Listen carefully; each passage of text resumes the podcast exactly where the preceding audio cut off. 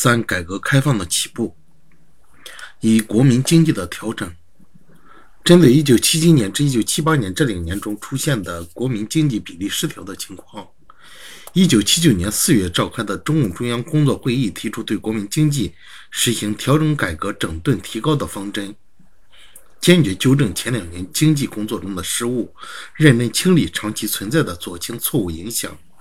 会议强调，经济建设必须从国情出发，符合经济规律和自然规律，必须量力而行、循序渐进。经过论证，讲求实效，使发展生产同改善生活紧密结合。必须在独立自主、自力更生的基础上，积极开展对外经济合作和技术交流。这些在科学的总结、已有经验的基础上提出的经济建设的指导思想，保证了国民经济调整工作的顺利进行。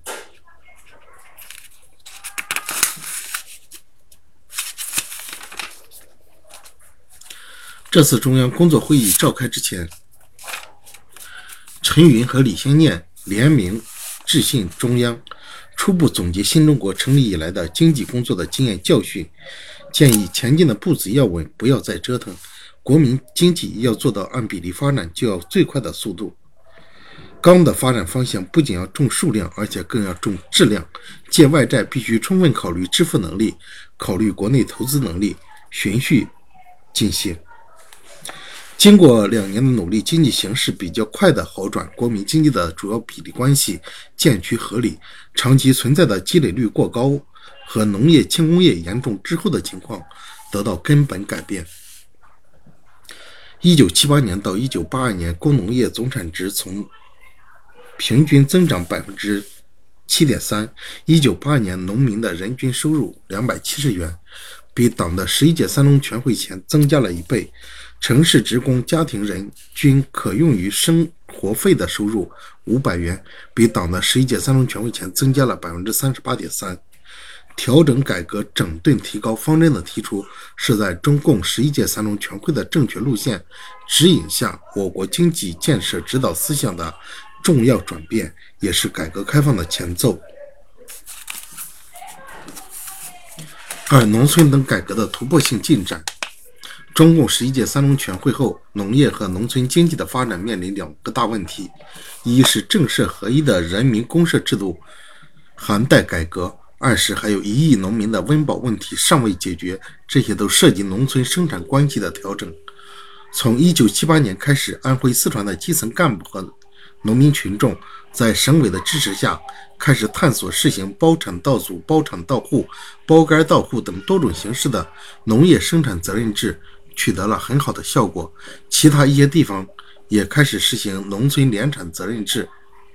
一九七九年九月，中共十一届四中全会通过了关于加快农业发展若干问题的决定，指出要保障基层干部和农民。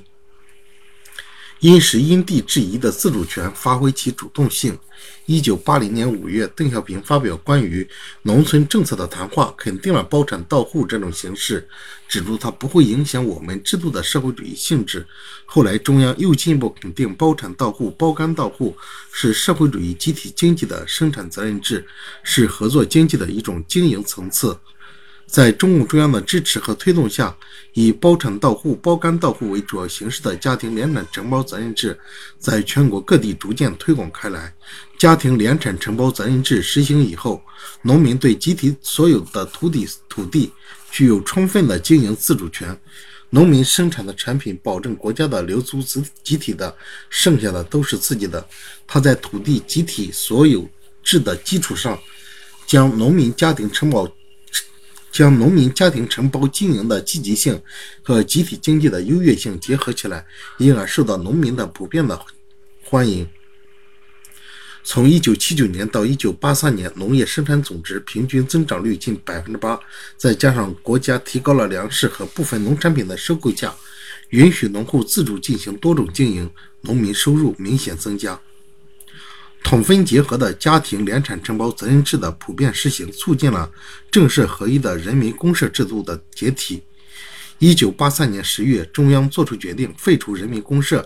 建立乡镇政府作为基层政权，同时成立村民委员会作为村民自治组织。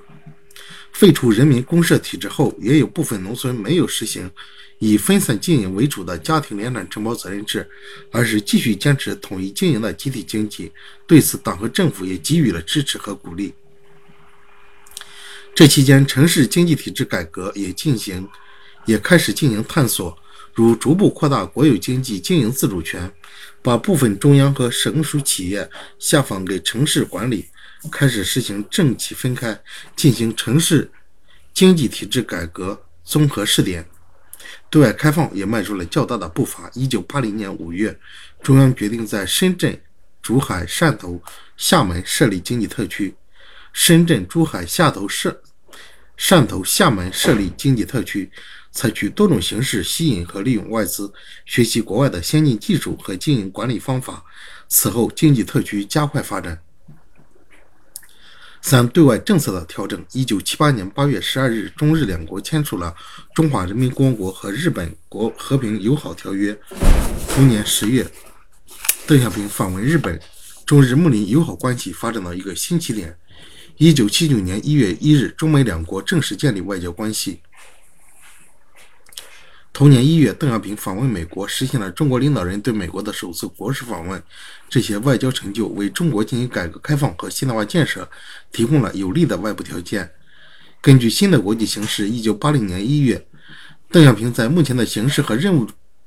讲话中做出一个重要判断。如果反霸权主义斗争搞得好，可以延续战争的爆发，争取更长一点时间的和平。他还提出，我们的对外政策就本国来说是要寻求一个和平的环境，来实现四个现代化。这为中国适时调整外交战略提出了重要思路。在这篇讲话里，邓小平还明确提出，维护世界和平、实现祖国统一、加紧现代化建设是中国人民长期奋斗的三件大事。与此同时，祖国统一大业也在稳步前进。一九七九年一月一日，全国人大常委会发表《告台湾同胞书》，建议首先应当通过中华人民共和国政府和台湾当局之间的商谈，结束这种军事对峙状态，以便为双方的任何一种规范的一种范围的交往接触创造必要的前提和安全的环境。一九八一年九月三十日，全国人大常委会委员长叶剑英进一步阐明了关于台湾回归祖国、实现和平统一的九项方针政策。从十一届三中全会到十二大前夕，经过三年多的时间，改革开放顺利起步，各方面工作走上正轨，人民的精神面貌为之一振。